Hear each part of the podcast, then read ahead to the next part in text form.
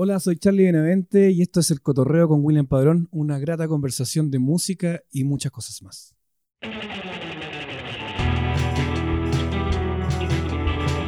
Y llegamos a la edición, ya hasta se me olvidó, creo que la edición 5, porque mi memoria no da para tanto, Charlie. Eh, seguimos en onda chilena, en onda...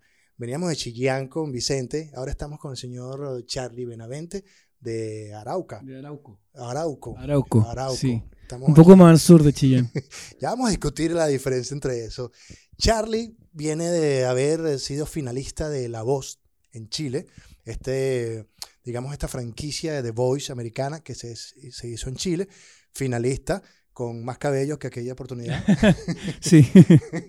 pues justo, justo antes de que Luis Fonsi, en esa oportunidad estaba Luis Fonsi, Nicole, eh, Eh, Álvaro López de los Bunkers y eh, Franco Simone. y en ese momento Charlie eh, hace un tema de Ed Sheeran. Sí, eh, inicié la competencia con un tema con A-Team, The A-Team de Ed Sheeran. Y allí como que este señor italiano Francisco quedó... Franco, Sí, Franco, sí. videos, Y ahí comienza como una, una actividad de cantautor. A, a pesar de que en esos videos se te veía más como una especie de, de barítono, quizás, por esa influencia que tienes, obviamente, de anglo. Sí. Y aunque cambia mucho cuando cantas en español. Eh, es la idea, es la idea de generar también una identidad propia de lo que es el español y, y- de, de lo que es escribir en español, porque Yo aquí como. comencé escribiendo, yo comencé escribiendo música en inglés por un tema que mucha gente le pasa, creo yo, que es eh, que nos da vergüenza de repente eh, plasmar en las letras lo que el sentimiento o, o- o las anécdotas o las experiencias que uno tiene. Eh, y por, por ende la, la hago en inglés o la hice en inglés en algún minuto para, para poder ocultar un poco eso. Después me di cuenta que era una estupidez porque si estaba cantando, en verdad tenía que entregar un mensaje. Y más encima estaba en Latinoamérica que tengo que hacer música en español porque, más que tengo porque quiero hacerlo. Soy ten- como que empecé del lado contrario de, de amando la música anglo y, y ahora estoy amando la música latina. Pero está bien. Sí, Es un proceso normal. claro, sobre todo si te criaste con, escuchando mucha música country, mucha música anglo, rock y grunge, punk. Yo, mis, mis comienzos en la música como músico fueron tocando batería en una banda punk. Ay, tupa, tupa, tupa, Sí, tupa, tupa. tutá, tutá, tutá, tutá. Eso. Y, y así empezáis de, a poquito a, a- a meterte en el rollo de lo que es la música, de lo que es escribir, de lo que es componer, de que perdiéndole el miedo también a la composición, porque es algo tan ambiguo, que está bien o que está mal. Al final es mucho Claro. de- del corazón y de la guata, ¿no? De- O sea, que eres baterista. Sí, pero de afición. Nu- Nunca tuve clases de batería. Eh, logré un nivel eh, estándar bueno, eh, pero, pero desde la batería era muy difícil hacer canciones. Y a mí lo que me gustaba mucho era componer. Claro, lo pregunto por, a ver, mm, personajes mainstream que se me ocurren en- ahorita en este momento. Chris Martin, Sí. eh, o tal vez Dave Grohl. Dave Grohl. Sí, ese era el obvio. Para no serlo tan obvio. Pero porque tienen esa esencia además. Claro, lo que pasa es que Grohl tiene una diferencia. Es que Grohl también piensa en batería, piensa en platillos y platillos piensa en, en riff de guitarra. Bueno, eh, claro. Eh, puede ser también eh, James Brown. Él también dirigía la banda, le decía a todos que tenían que ser una, Claro. una batería. Cierto. la- toda la banda, el conjunto. Entonces, cuando se piensa desde la rítmica, hay otra, otra impronta que se agrega a la, a la- a la composición. En tu caso, ¿cuál es? No sé, la verdad, la verdad es que no sé. Viene, viene muy arraigado desde lo que hago, entonces como que me cuesta mucho identificarla, pero, pero no, no, me gusta, me gusta mucho lo, eh, rasguear, componer desde ahí, después ver la batería, eh, jugar con, no irme siempre al pattern eh, clásico que, que puede encajar perfecto en la canción, sino que tratar de darle una vuelta de tuerca para que sea algo distinto, algo diferente. Pero igual cuando tocas la guitarra, estás, no sientes ese golpe del, de- quizás el bombo, del... No, no, la verdad es que, es que Vas estoy, estoy, ejecu- estoy ejecutando la guitarra rí- rítmica, que es muy diferente a, a la primera guitarra. Ok. Entonces, mi, mi, mi labor ahí, en es- en- cuando estoy tocando con la banda, es ejecutar la guitarra rítmica. Y tengo que, tengo Pero que- cuando estás componiendo. Ah, no, claro, ahí varía un poco. Voy, veo qué puedo, arreglos puedo hacer y todo eso, pero siempre hago una base primero. Sacaste este primer disco que además te alejas Este, Mira. de regalo para, para el cotorreo, La producción de San Osvaldo. San Osvaldo. Lo sacaste, digamos, un par de años después que te alejaste de, de, de Voice. Porque para los de repente los que no están en Chile, The Voice no fue un programa que duró la tercera temporada, no fue tan famoso como lo que es el, el Rojo. Claro, Sin embargo, en The Voice, tú tuviste el mismo año con Camila Gallardo o Sí. Cami. con Cami. Este, o sea que a pesar de dos temporadas, quizás es la temporada más fuerte que tuvo la última generación. Me parece de- que fue la más exitosa. Yo no Sí. vi la segunda, pero tampoco vi la primera. la viví, pero no la vi. Y ya, bueno, porque este disco, pues, si no, si lo que no compren disco, por lo menos Spotify, señores. Spotify, después ya escuchen el cotorreo. Váyanse directo a Spotify. Directo, directo ya. Em, te comentaba que este, después que te separas de todo esto, como que no sé si es mi impresión de que quisiste como desintoxicarte de todo lo que tiene que ver eh, eso, eso de la televisión Sí. y del, de The Voice, porque además tu influencia, si viene del punk y del grunge, es que en cierta manera te puedes sentir agobiado con todo el suceso de televisión, todo lo que genera. En Lo que pasa es que te jugar- sentiste vendido y todo. Mm, No, no, vendido no, vendido no. Es que lo que pasa es que jugar con, con, con televisión, con algo tan plástico como la televisión, es un arma de doble filo. Ok. Porque de partida era un programa de televisión donde tú tenías que cantar lo que te decían que tenías que cantar, no era algo que tú quisieras cantar. Entonces, bueno, si bien yo pude, tuve la posibilidad de influir en las canciones que iba a cantar, hubo algunas, una que otra que, que no tuve la oportunidad y mucho menos la oportunidad de cantar mis canciones, que yo ya venía haciendo carrera en Concepción. De, yo empecé el 2013, tuve dos años haciendo carrera en Concepción, donde ya, estaba, ya había tocado en la mayoría de los escenarios que habían, y se me presenta esta oportunidad, me llaman para el casting, voy al casting, quedo, me pilló en, en medio de una gira al sur, Ok. tuve que eliminar una fecha en suspenderla en, en Chiloé, que de hecho la tengo pendiente, todavía no he ido a Chiloé. Es. y, y tuve que terminar la, la- la gira y volverme a Santiago rápidamente para poder volver a la segunda parte del casting. Y ahí me dicen que me hicieron firmar un contrato y que quedé. Y todo partió en marzo con los programas grabados y después ya en, por ahí por junio empezaron ya la- la- los programas en vivo, que fueron las finales, las tres finales que fueron totalmente en vivo. ¿Y por qué elegiste a Francisco? A Franco, Franco Franco, Simone. perdón, Franco Simone en vez de Álvaro de los Bunkers. A mí, los que se dieron vuelta fue Nicole y Cierto, Franco Nicole. Simone. ¿Y por qué no es Nicole? Porque tenía un equipo muy fuerte. Fue una estrategia. Ok. Igual no, yo no lo vi, pues, pero yo No, pero, pero fue por en, eso. en The Voice gringo, que, que es como un, un placer culpable verlo de vez en cuando. Tú dices, yo no llevo ese programa. Y cuando lo estoy viendo, termino como que, mira, que gane que él. Nunca gana que yo quiero, pero bueno. Este, te separas de esto y eh, aquí entras ya en una, en una onda más, más de cantautor. Venía con esa onda. Venía con esa onda. No es que me, me- me fui a esa onda, sino que venía con esa onda. Eh, La pero, recuperaste. O sea, o sea, claro, lo, o sea, Voice. lo que pasa es que, claro, la, la, la etapa en The Voice fue un, un paréntesis de mi carrera, porque tuve que frenar todo lo que estaba haciendo antes, que era hacer música en bares, eh, no sé, en clubes donde podía tocar con banda, a banda completa. Eso es lo que más me gusta a mí. Tocar con banda. tocar con banda. O sea, al final, que lleve mi nombre y que sea un proyecto solista es netamente por la toma de decisiones que implica eso, que es mucho más fácil que una cabeza elija, Claro. eh, a que cinco elijan. Y, pero también implica muchas más responsabilidades, como que, no sé, pues toda la, la parte financiera recae en mí, o, o buscar fechas y el booking y todo eso también es- eh, recae en uno. Entonces, eh, es un poco más complicado, pero la misma, a la, a la vez también tiene esa soltura de dar elección a- y rienda suelta a, lo- a tu proyecto. Entonces, claro, tuve que hacer este paréntesis, que era la participación en televisión, y una vez que terminé, eh, me salieron muchas cosas a raíz del, del- de The Voice. Eh, pero ahí donde está el- donde, donde yo digo que el, armado del filo, porque cuando después fui a tocar mis canciones a, a giras de en casinos, eh, la gente quería escuchar lo que vio en la televisión, no lo que, Claro. no lo que me conocían a mí, lo que no conocían, en verdad. Sí.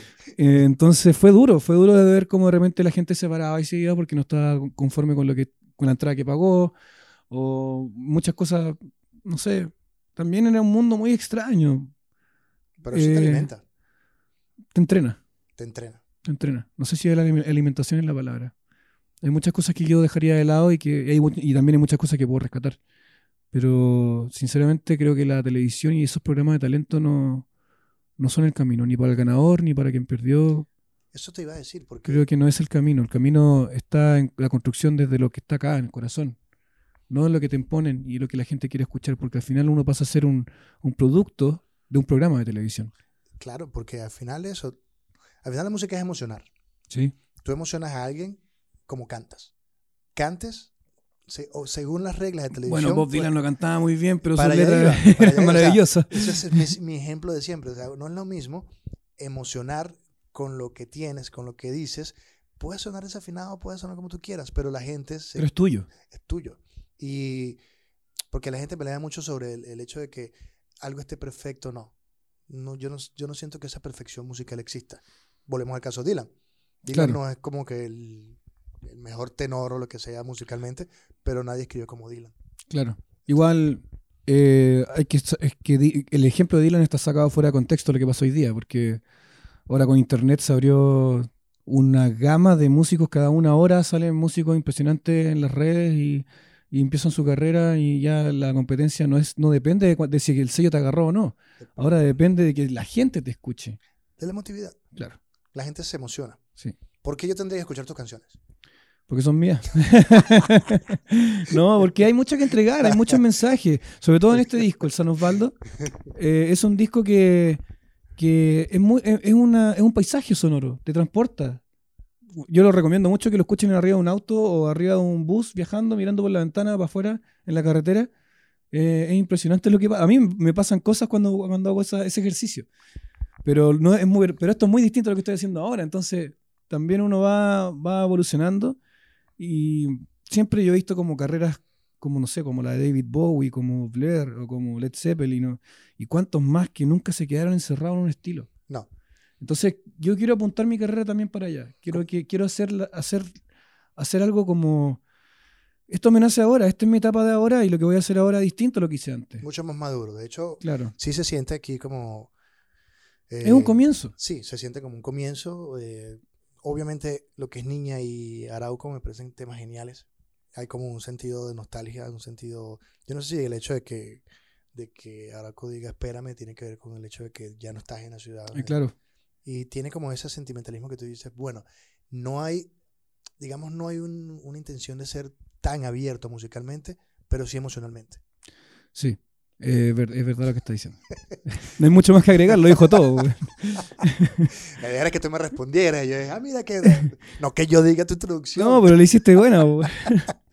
Bueno, está bien. Ahorita vas a sacar un tema nuevo. Sí, se viene la nueva guerra. segundo segundo Eh, el primer single de, mi segundo disco lo estoy trabajando con Andrés Landón. eh, un gran productor. Se gana, Aquí todo el mundo ama a Andrés London. ¿no? Es que es genial. güey.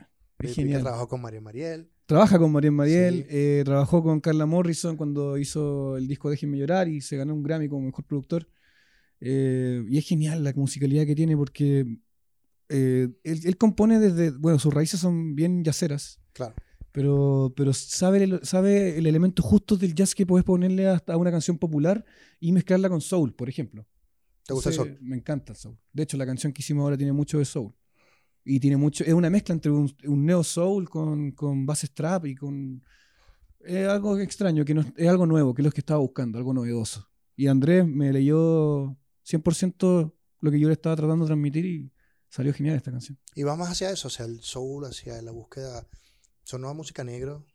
Claro, mucho. puedo decir mucho. música Ma- negra Ma- Marvin Gaye, ¿viste? Ok. eh, por ejemplo. Hay, hay países donde no puedo hablar negro porque, ay, qué racista. Yo puedo decir hablar negro. No, pero de hecho, claro, como que me- a mí me pasa lo mismo, ¿ah? que de repente como que tan cuidado la palabra negro, si es un color, weón. no- Entiendo que ya no, tendremos que decir raza negra o raza af- afroamericana o ¿Tú viste la película de Jackie Brown de Tarantino? sí, Cuando todo el mundo le cayó encima porque usas demasiado la palabra niga. Sí. Y dice, pero es que los negros hablan así, dicen niga. ¿Qué quiere que lo censure un es negro? como que nosotros, nosotros decimos weón, Sí, es no. un poco eso, Sí. no sé. Eres, eres chino, no puedes decir huevón. Me cagaste la vida. claro, no se pueden sentir ofendidos, por favor. No, yo creo que eso es parte de, de- no sé qué opinas tú sobre ah, tema delicado además. Eh, um, últimamente las minorías eh, han defendido su postura, lo cual estoy a favor, pues. Pero también han sido ah, en algunos casos recurrentes hasta eh, en cierta forma, me asusté, ya no está grabando, hasta en cierta forma abusivos e imponentes y controladores. Es como la, eterna pu- la eterna pugna de, de hasta eh, el intolerante es tolerante o el tolerante Exacto. es intolerante. Es como matemos todos los que hagan trap porque el rock es mejor, por favor. No sé, yo creo que, claro, el- el- las minorías siempre van a defender su postura porque no hay alguien que esté fuera defendiéndola. Entonces, tienen que desde adentro defenderla. Pero hay un, hay un cierto dejo de, de tolerancia que que no se está cumpliendo. Y de repente las minorías no tienen la razón completa. Ni nosotros, ni los que estamos fuera de las minorías también tampoco tenemos la razón. No. Por eso existe la diversidad y viva la diversidad. O cada quien tiene su verdad.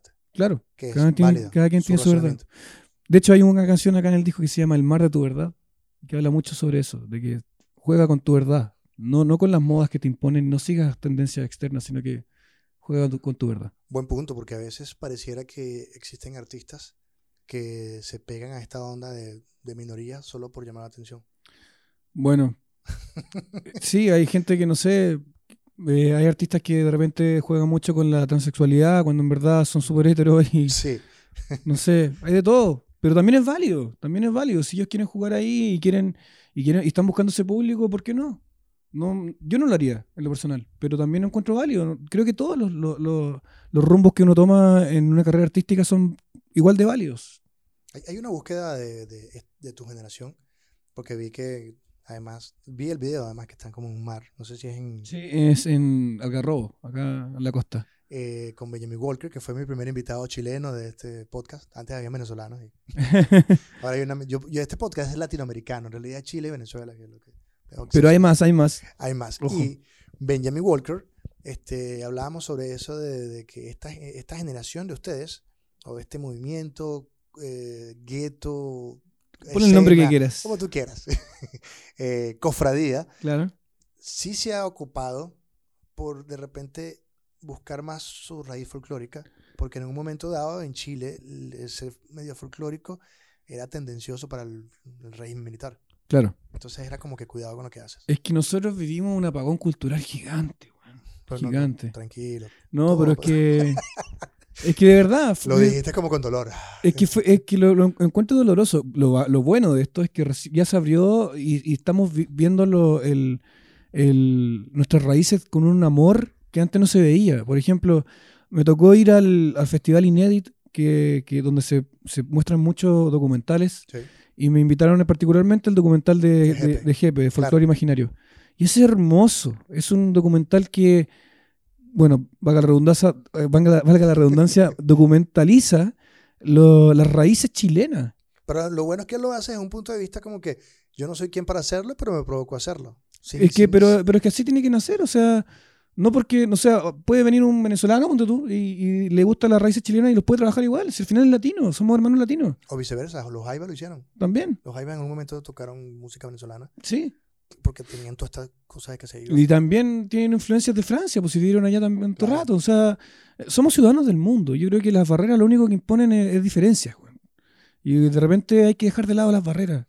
O sea, me gusta mucho, me gusta mucho, claro, tiene mucho que ver con la política, pero me gusta mucho eh, el, el discurso de, de- de Calle 13 por ahí. Ah, Me asustaste. ¿De qué? Pensé que iba a decir Manu Chao. Ya se acabó este programa. No, no, pero el discurso de Calle 13, que somos uno. Somos Somos, uno. somos uno. No, desde, no hay to- más. desde punto- desde todo punto de vista. Sí. T- Tanto sea- en cosmo- com- cosmogonía como en universal somos uno. Claro, y no sé, siempre ha estado la pugna entre el chileno y, el argentino, que el argentino nos mira menos porque somos vecinos. Qué estupidez más grande. Sí, somos, no sé, todos queremos hacer algo por el mundo también. O sea, mi labor acá no es solamente cantar, es dejar un granito de arena que, que la gente se pu- pueda recordar y, y, y lo pueda usar a su favor. ¿Y qué tal fuera? Cuando vi que estabas en Perú, Estuve en Perú, eh, ya bueno, he ido como, hace rato. pues. como cuatro veces he ido a Sí, Perú. Está al lado, además. Sí, eh, está bien. Es una, es una escena que todavía está partiendo. eh, está bien atacarla desde ahora Claro, Perú y Ecuador. también. Son escenas que son pequeñas, pero que absorben lo de afuera. Sí, Y te puede ser un mercado que, claro. que te da fuerza. Y al final, no sé, po, por, por ejemplo, lo que ha hecho el Benja, que esos- estos viajes que se pegó a Perú y a México hace poco, también fue a mostrar lo que somos nosotros. po. O sea, él en su folk, o sea, su- en su folclore, folk es más gringo, pero en, en su folclore, eh, Vicente, Ben- Benjamin Walker. claro, el actor, no, El actor, ¿verdad? pero, pero claro, el Benja igual relata muy bien lo que es la, el folclore chileno. Y después llega, no sé, alguien como el Vicente, que relata muy bien lo que es el Caribe. Sí.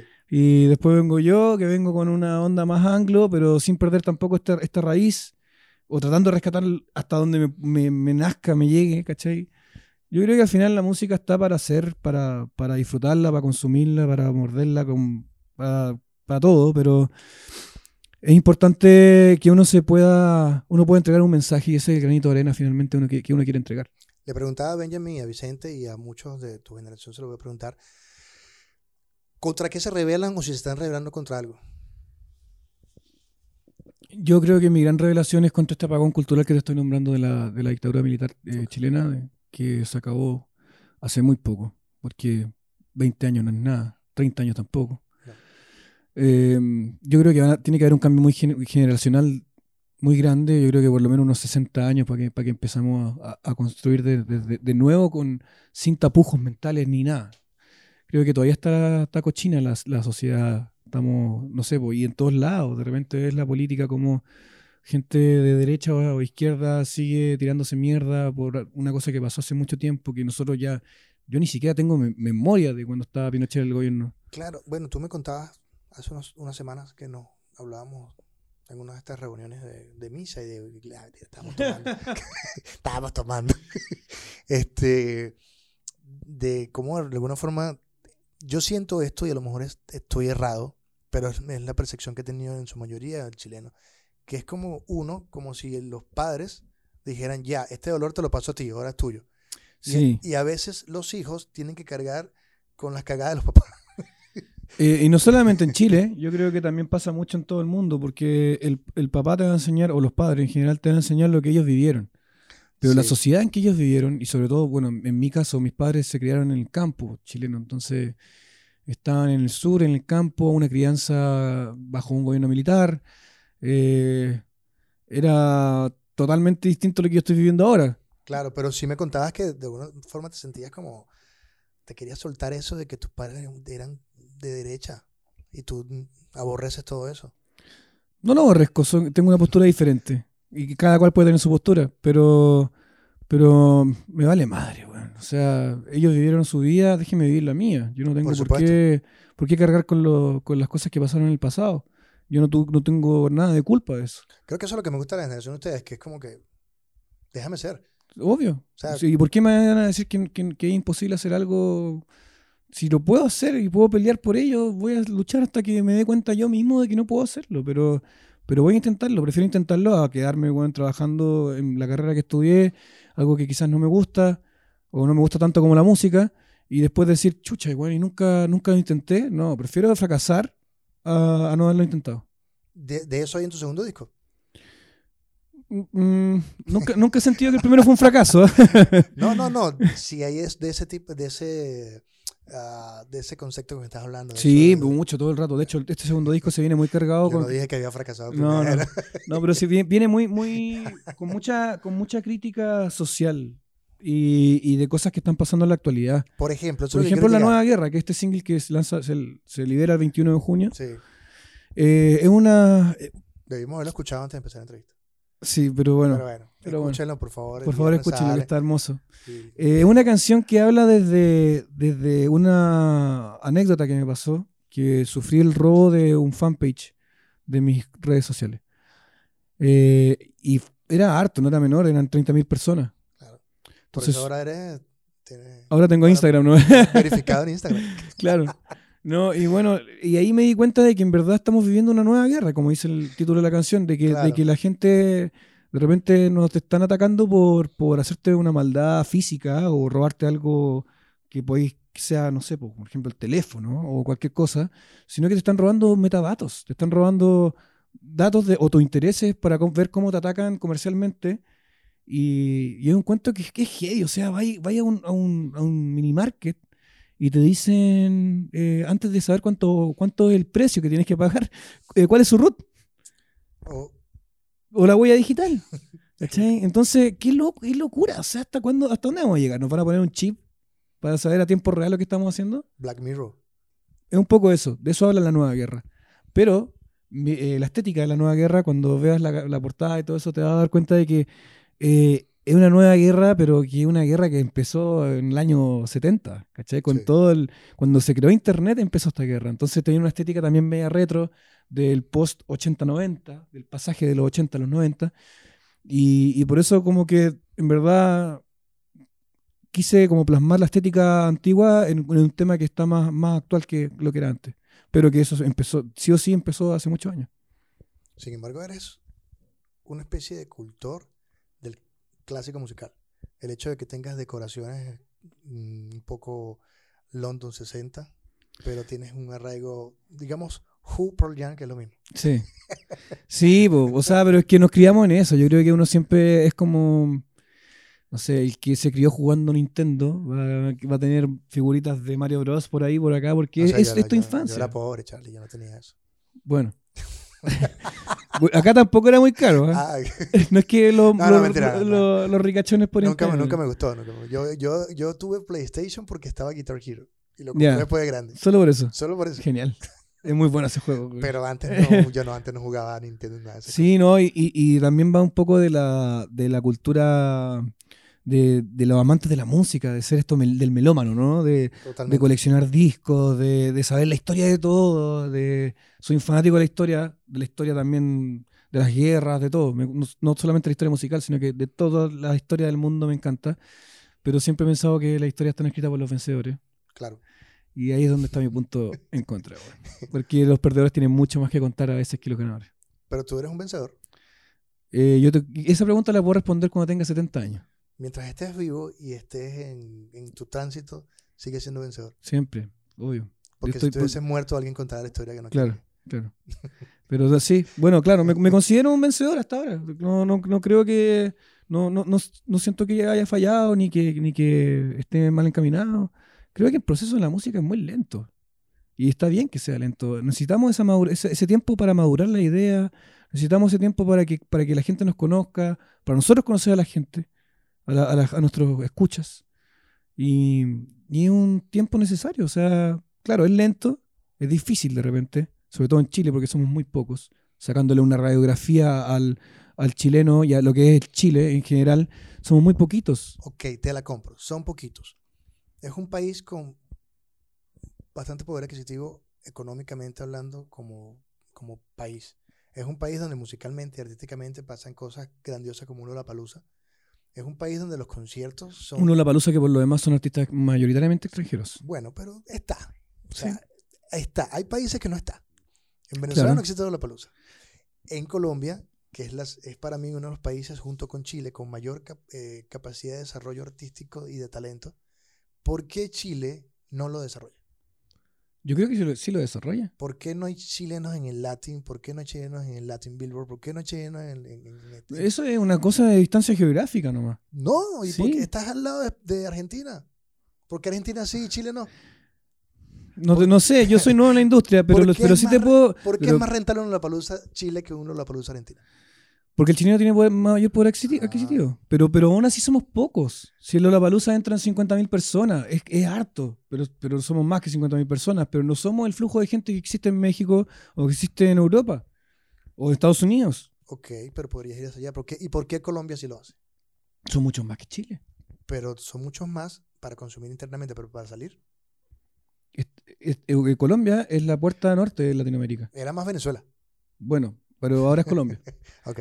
Y, y Chile está muy lejos. A nosotros nos cuesta mucho llegar a México. O nos cuesta mucho llegar a Norteamérica. Porque, por distancia. Porque, claro, un pasaje de Colombia a, a México, te aseguro que es la mitad o menos que lo que es de ir de Chile a México. O Miami. O Miami. Entonces, cons- ¿qué- qué- qué- eh, es difícil, ¿cachai? Eh, eh, no, no, no es fácil. Y en Chile, no sé, yo creo que Uruguay está peor. porque son menos. ¿Cachai? Pero al final la música. Peor está Guatemala. Claro, Guatemala igual, pero está, pero está más cerca de Norteamérica. Bueno, pero, pero, pero al final la música la mueven las masas y las masas es un flujo de gente. Así funciona la base de la industria musical. Ok.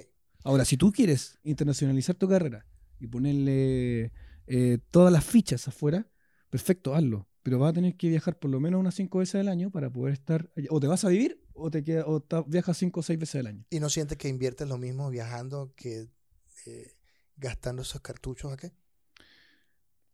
Yo creo que estoy haciendo lo mejor posible con las cosas que tengo en mi mano. No, en general, no tú. Yo, pero tú hablo de mi caso, pues no Ok. puedo hablar por el resto. No, es Por que eso. no quiero que sea, no como que tú, No, Charlie, no, claro.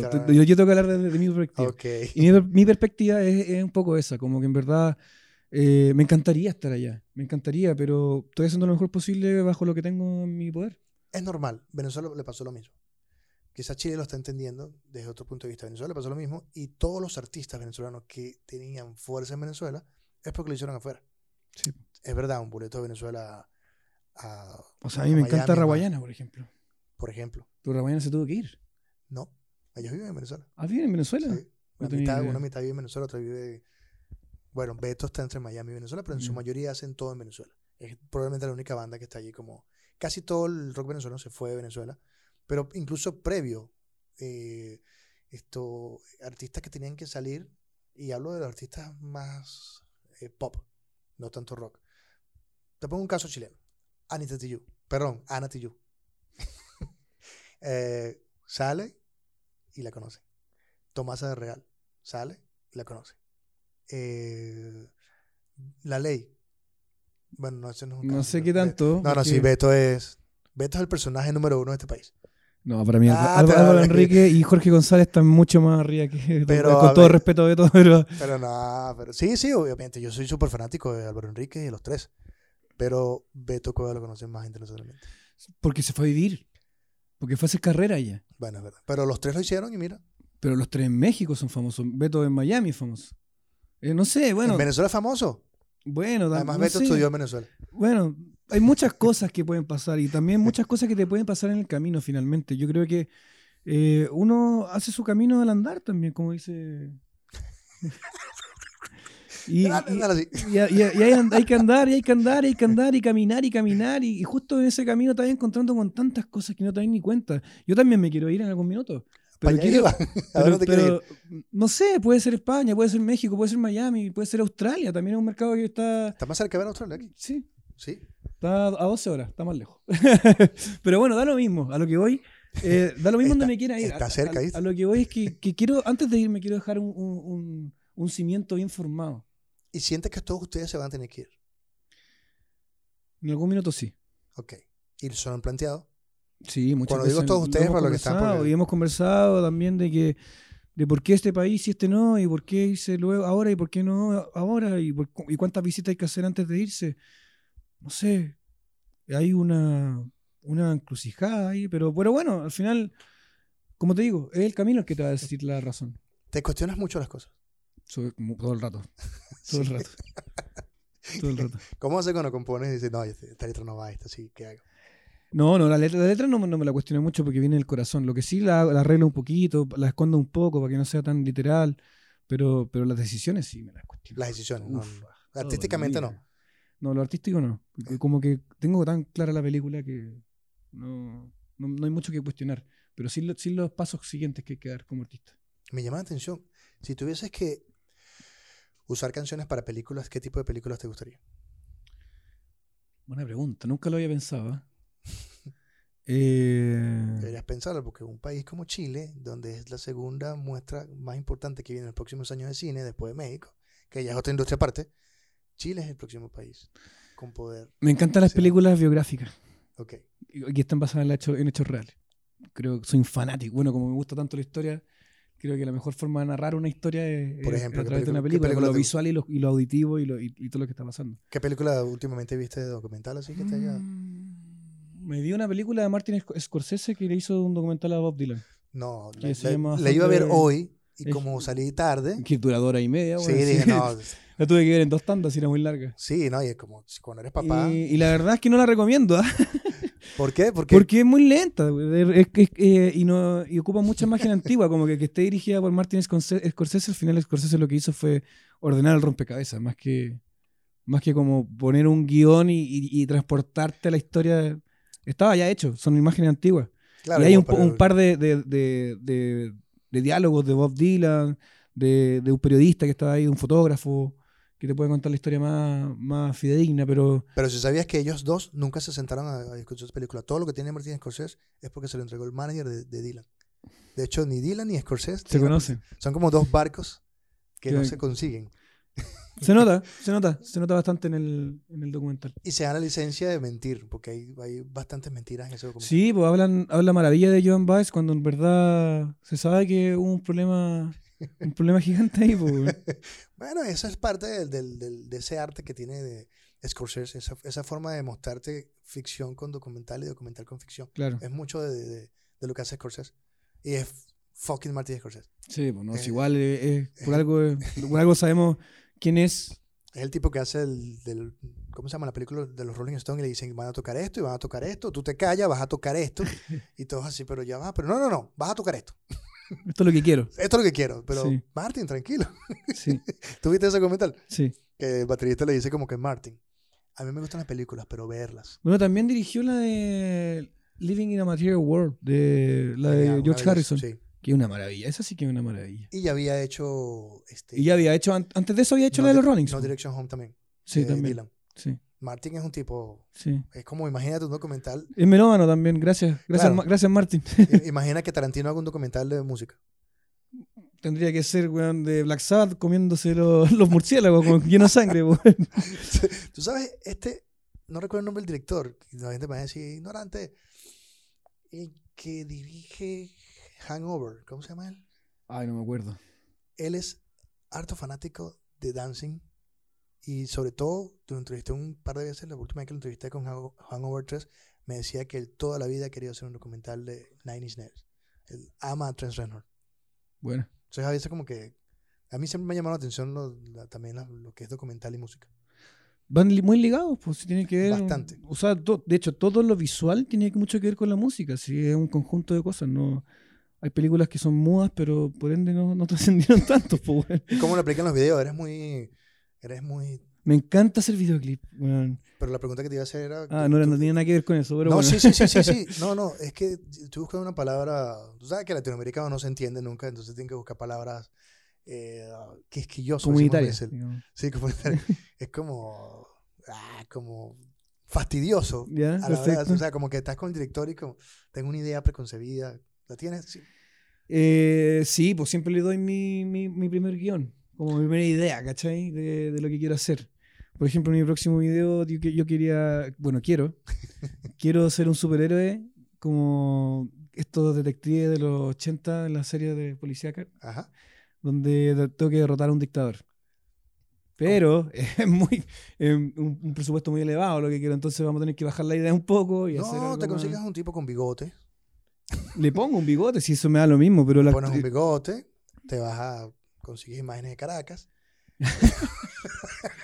Pero bueno, eh, es un poco eso, ¿cachai? No sé, pero lo que más me gusta de hacer videos es estar detrás de cámara. No me gusta tanto aparecer en los videos. No, No, me gusta, bueno, lo- casualmente los últimos que he hecho aparecieron todos, pero porque también entiendo que hay que, cuando uno, cuando uno tiene un producto como canciones y videoclip, también tiene que eh, mostrar la imagen, pues, y esta es mi cara, este soy yo y esto es lo que estoy presentando.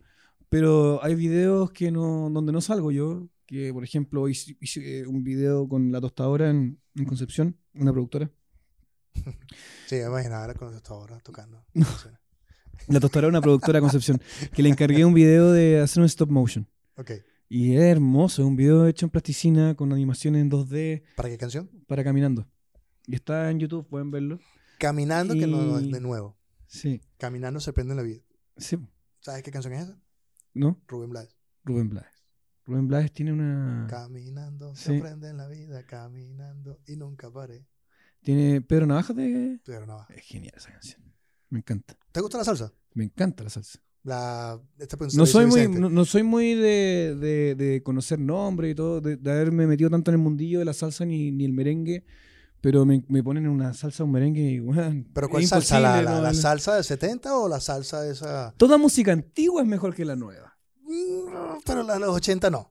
No, sabes que en los 80 hubo un tema. Yo creo que fue por toda la digitalización, digitalización de la música. Esto de empezar a grabar con sintetizadores, Claro. de meter, no sé, pues de que se podía grabar ya no solamente en cinta, sino que a través de un computador. Cambió la mirada de, de la industria musical, cambió la mirada desde, desde la producción musical y se quería hacer todo. Ya viste que Prince de repente mete unos sonidos que los Sí. escuchamos ahora y ¡waf! Son muy 91. ¿Cachai? Como que, no sé, la banda sonora de Batman que hizo Prince, que la encuentro genial, la escucho ahora, es como, qué antiguado. ¿Cachai? Y, y qué, qué- qué raro, pero escucho una música de los años 70 y sigue siendo actual. Escucho The Who y sigue siendo actual. Eres un cochino. ¿Por qué? ¿Te gusta lo...? Sí, me encanta. Soy muy garache. Sí. ¿Te Bueno, gusta Pearl Jam? Sí, pues me encanta Leí, Pearl Jam. leí por ahí que tu disco favorito es Ten. Sí. ¿Por qué Ten y no, no sé, Todo el mundo No, dice Ten- Vitalogy. No, está ahí loco. El Ten- son todas canciones buenas, del- de, la 1 hasta la 10. Son todas buenas. Y, y, y como te, te pasan el- el- la canción, porque yo siempre veo los discos como un libro. Cada canción es un capítulo. Y ese libro tiene una narrativa muy genial, weón. Te sube, te baja, te sube, te baja. está- está- y no, no te, no te aburres nunca de la del disco. Lo puedo escuchar una y mil veces y no me aburre. más que No Code. Sí, más que loco. Esa conversación fuera del micrófono. Haber una discusión de dos horas ahí.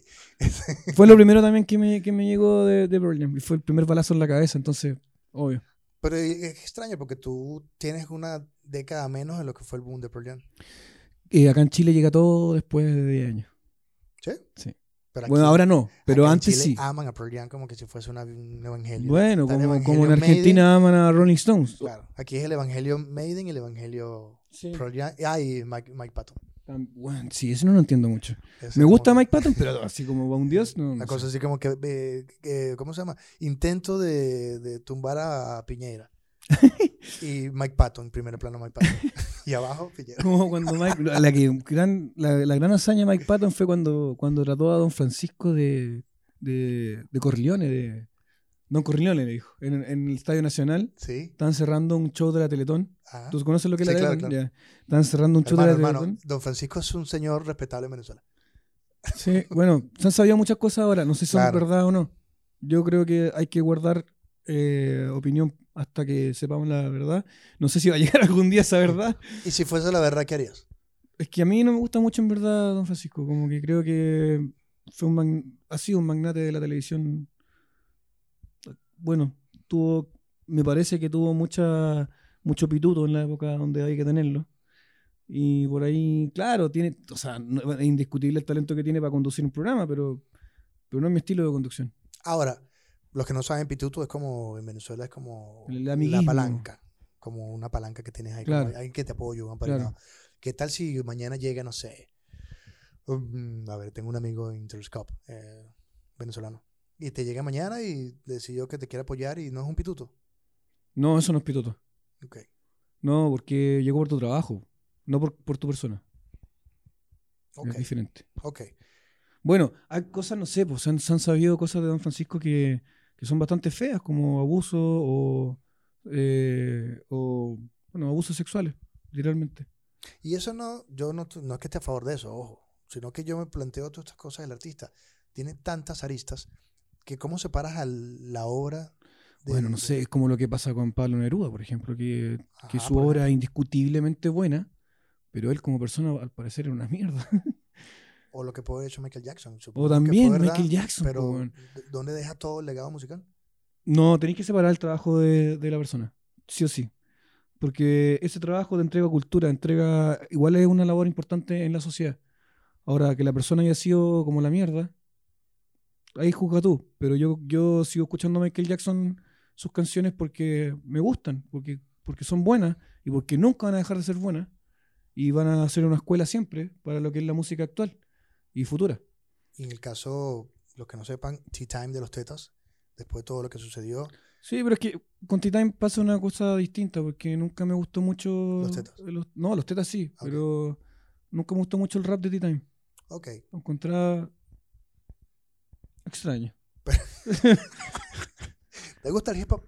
Sí. Bueno, entonces a- aquí en Chile tenemos el mejor disco de hip hop del mundo. Ay, El ser humano de tiro de gracia. Qué gran disco, weón. Fue mi primer CD que me compré, weón. Claro, el yo primer, lo- el primer yo lo- CD que me yo compré lo tuve, yo físico lo tuve también. yo lo fue el ser humano de, de tiro de gracia y lo agradezco con No, mi yo alma. Yo lo tuve por Universal Music y me lo dio en su momento. Pero, obviamente, eh, llega por. ¿Por qué llega por MTV?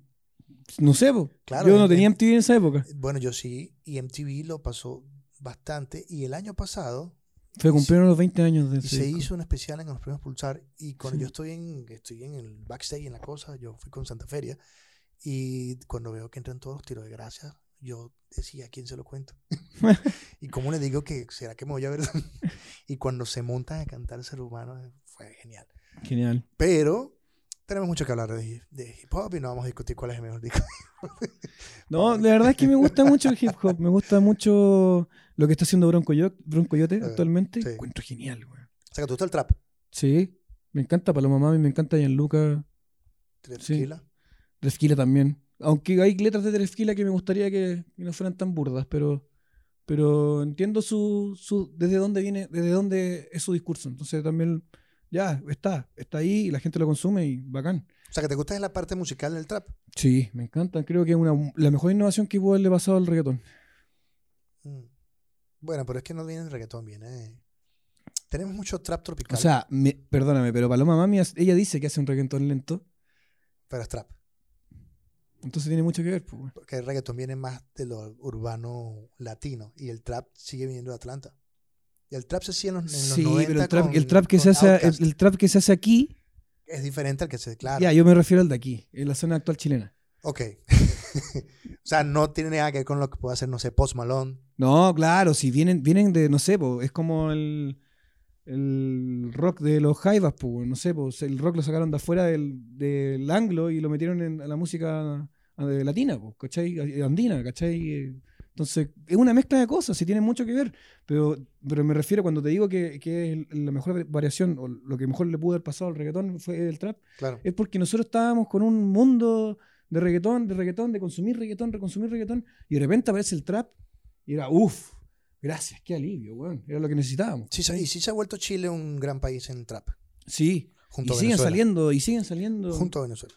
Bueno, nunca he escuchado trap venezolano, debo- ahí, ahí tengo una deuda pendiente. Aquí hay mucho, llega de repente a capela, que ha venido varias veces acá y es tipo que se mete, no sé, en el coliseo y lo puede llenar. Creo que dos Genial. fenómenos importantes que llegan acá de Venezuela, nue- nuevos, son Raguayana y a capela.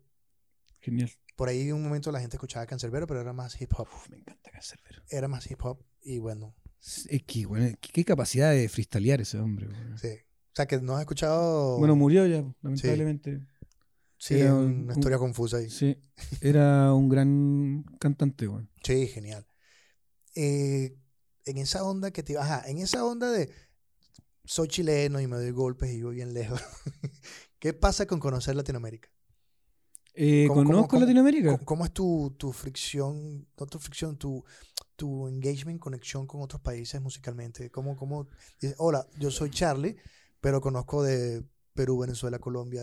Pero es que ahí viene también en las raíces. Yo creo que eh, el hablar de, de- Yo creo que hay que hablar de la región latinoamericana, más, más allá de, de los países. Porque, no sé, estu- estuve haciendo una gira el año pasado en Colombia, donde sí cayó muy bien mi música, pero, pero no sé cómo va a caer en México. pero no sé cómo va a caer en, en- en Argentina, que no iba a tocar. Ah, Puede haber una fricción allí porque de alguna manera tú todavía tienes un sonido en el disco muy sureño. Sí, pues. Entonces a lo mejor el, el argentino, tú sabes. Claro. Pero, por ejemplo, cayó muy bien en Colombia porque, porque allá- ellos no tienen ese sonido No. sureño. Entonces, es algo novedoso para Claro. ellos. Ellos odian es el, la cumbia villera. Sí. Bueno, en realidad odian a los argentinos. Claro, pero queremos a Colombia. Yo amo Colombia. No, yo también, lo lo repito, para mí los dos países con mayor capacidad de exportación musical son Colombia y Chile. Sí, me encanta. Bueno, Colombia tiene la gracia, como te dije antes, que es la puerta de, hacia Norteamérica o a Caribe y la puerta para salir y para entrar a, a Latinoamérica. Entonces, es un canal de, de cultura que pasa por ahí. Pero igual no te parece que también no hay una, una infraestructura de, de showbiz aquí. Sí, sí hay. Sí hay. Sí. ¿Y por qué no han hecho lo que hace? Ya dijimos eso, no por Dios. Vamos a caer en el... Es Yo que se que- viene, es que, es que- Yo es digo que- que no. Es que se viene, sí, sí está, sí está, sí se viene. Hay cosas que te voy a decir detrás- después del micrófono, te las- Ok. no te las puedo decir en la cámara, pero, Ah, pero hay... este eh, programa es abierto, cree- créeme que los ojos de, de, de Norteamérica están puestos acá también. Lo que pasa es que Chile... Chile tenemos la mitad del año a Perry Farrell aquí. Sí, pero, pero es que mira, eh, eh, Chile, en México, ponte tú, aman a, lo- a los músicos chilenos y, y a la música chilena en general. Claro.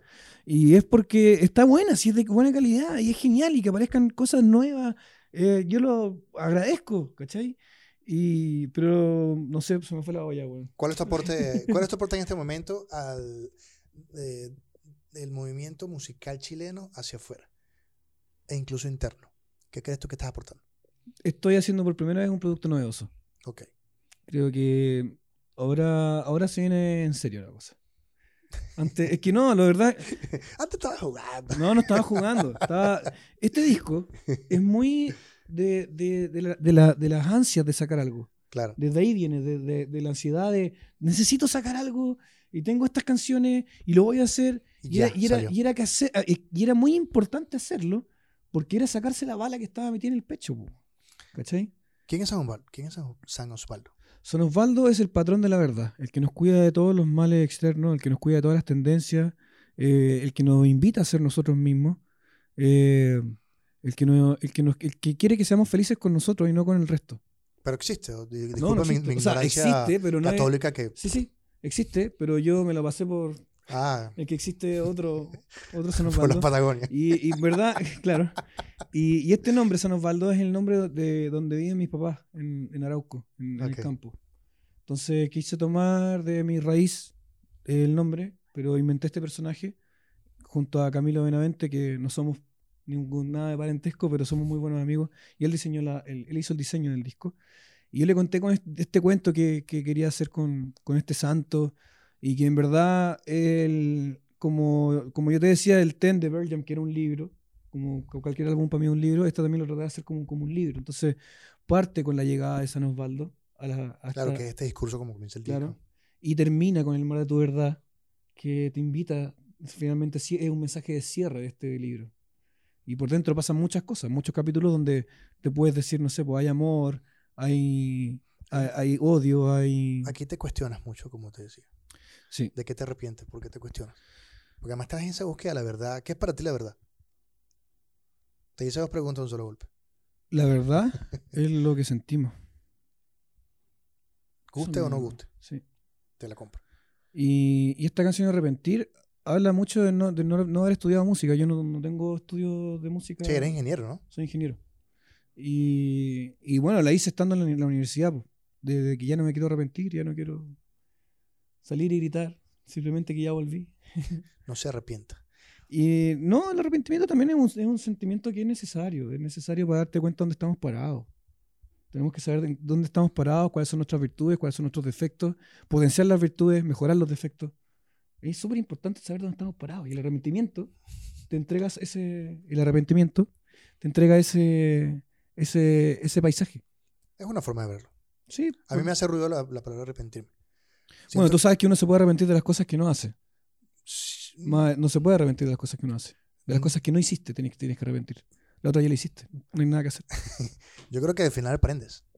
Por más Por que eso. sientas que, que fue malo o no te gustó, siempre hay un aprendizaje, porque si no vives en un círculo de... Vicioso. Y te estás dando golpe toda la vida. Sí. ¿Por qué no hice? ¿Por qué no hice? ¿Por qué no hice? La vida es, Charlie, este punto hacia allá. Todo lo que pasó, ya pasó. Por supuesto. Por supuesto. Y bueno, y también ahí hay un tema importante que, que pasa actualmente con la Para, para mí. No, no, para mí también. Hay un tema muy importante que es lo que pasa con las generaciones chilenas nuevas que salen del colegio y no tienen un norte, del norte que estábamos hablando. Porque yo me planto desde acá y digo, ese es mi norte, yo quiero hacer esto y eso es lo que voy a hacer, ¿cierto?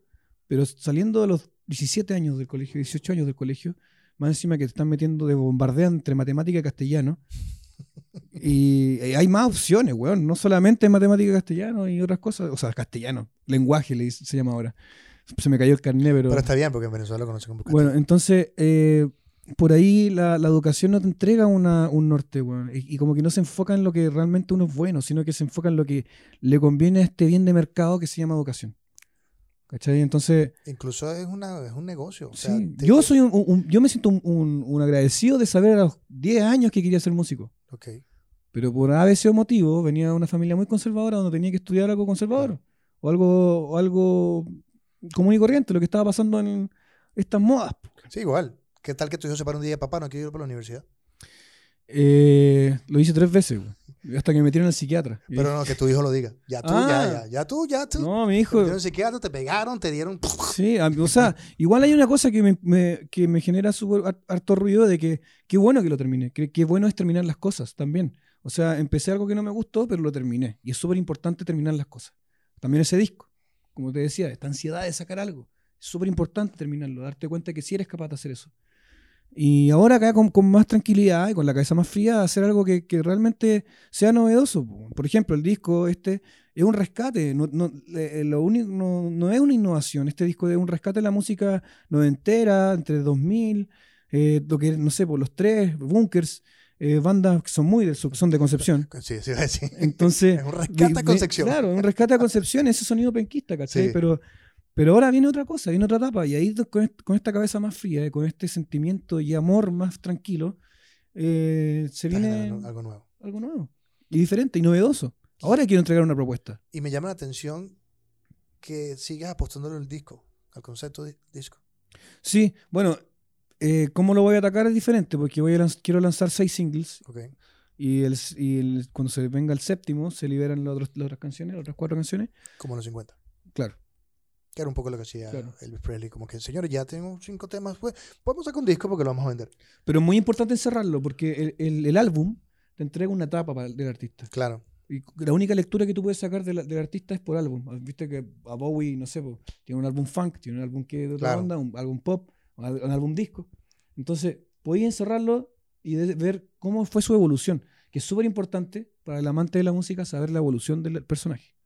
¿Y no te parece que los jóvenes ahora consumen experiencias por un tema más que por un disco? Bueno, ahí está el lanzamiento de cada. De cada es, que, es que al final. eh, ahí está el lanzamiento del single. Pero al final eh, hay que llegar al equilibrio. No podemos, no podemos ser tan entregados, ¿cachai? A, mí, sí. a mí me fascina el di- los discos, sacar el álbum. que Usted haga lo que le libro. gusta. Sí, obvio, voy a hacer lo que me gusta. Mira, pero, pero creo que me parece mira que, hay Jack que- White. que, claro, me parece que hay que llegar a un equilibrio. O sea, eh, el disco que se viene ahora, que estoy haciendo, que no tiene nombre aún, eh, son canciones que, que cuando termine de, mostrarlas todas se van a dar cuenta que sí se encajan en un, en un, en un lugar, tienen un, tienen un lugar. No, no están porque sí. Entonces, de repente hay artistas que lanzan single 1, single 2 y el tercero ya es nada que ver con lo que estaban No. haciendo antes.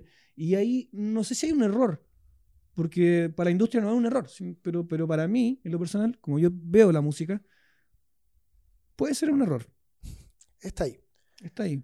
Para mí, para mí creo que, que uno tiene que componer un, o sea, escribir un libro con cada disco. Eso es, la- es mi consigna. Ok. Charlie, gracias, man, por... ¿Se acabó? Sí. si la gente lo aclama, hacemos una segunda parte. Ya, No, bienvenido sea. eh, quiero decirte que de mi parte que he visto algunas cosas tuyas en vivo, eh, no tiene mucho que ver con el disco. Creo que tienes como un concepto y, como decías tú, ya vas hacia allá.